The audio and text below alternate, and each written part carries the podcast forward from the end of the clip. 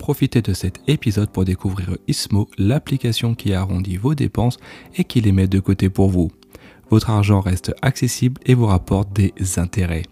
J'utilise personnellement l'application depuis longtemps et j'en suis très satisfait. Téléchargez dès à présent l'application grâce au lien qui se trouve dans les notes de l'épisode et recevez 5 euros lors de votre inscription.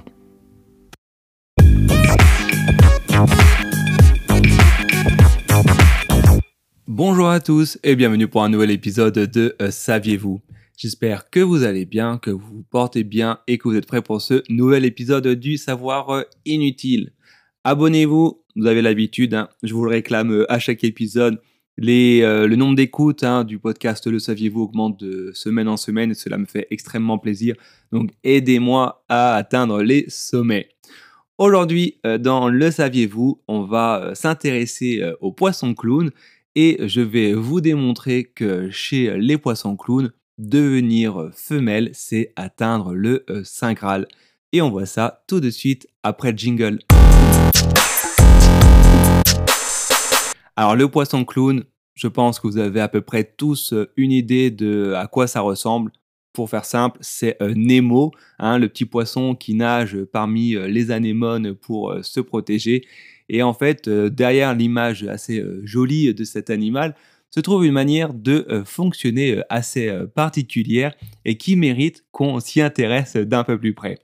Alors, il faut savoir qu'une famille de poissons clowns sera toujours dirigée par une femelle, une femelle dite alpha, donc ce sera la, femelle dirigeante. Donc, grosso modo, c'est une anémone égale une famille qui est elle-même dirigée par un poisson euh, femelle. Derrière cette euh, femelle euh, alpha, donc ça sera la femelle reproductrice, se trouve un mâle, un mâle qu'on nomme alors mâle bêta et sera alors le mâle reproducteur. Et pour les autres membres, ce sera alors soit des mâles encore trop jeunes pour se reproduire, ou bien alors des mâles qui ont dû stopper leur croissance. Et comme vous l'avez peut-être noté, il n'y a d'autres femelles euh, au sein euh, d'une famille de poissons clowns. Et c'est uniquement euh, les femelles qui dirigent l'ensemble. Ce sont des femelles reproductrices et ce sont elles qui dirigent. Mais alors, d'où vient la particularité de la chose?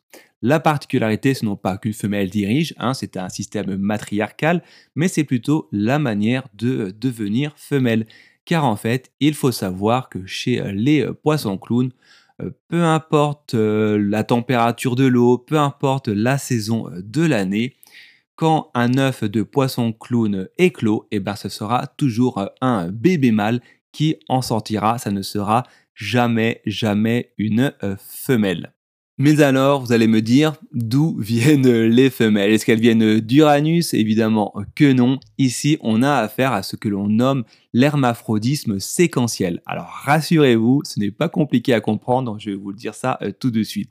Alors sous ce terme un peu barbare, se cache une manière d'accéder au sexe féminin euh, par étapes, par une, via une hiérarchie bien euh, déterminée.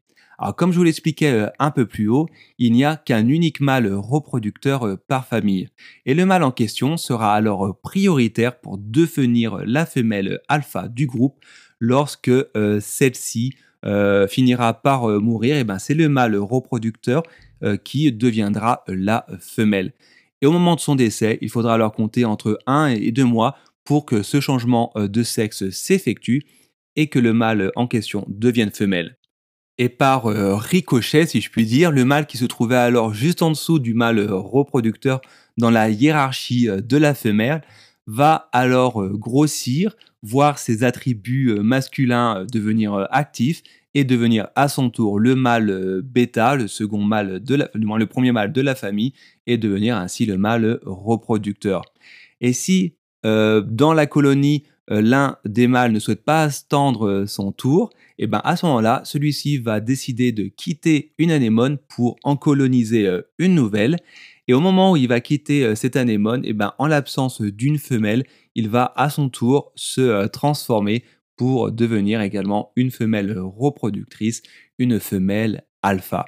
Et oui, incroyable mais vrai. Encore une fois, moi j'adore de découvrir que la nature nous révèle ses secrets comme ça ces petites manières de fonctionner, moi, euh, j'adore. Si vous aussi, vous adorez, bah, profitez-en, abonnez-vous, mettez un like, commentez, partagez avec vos proches.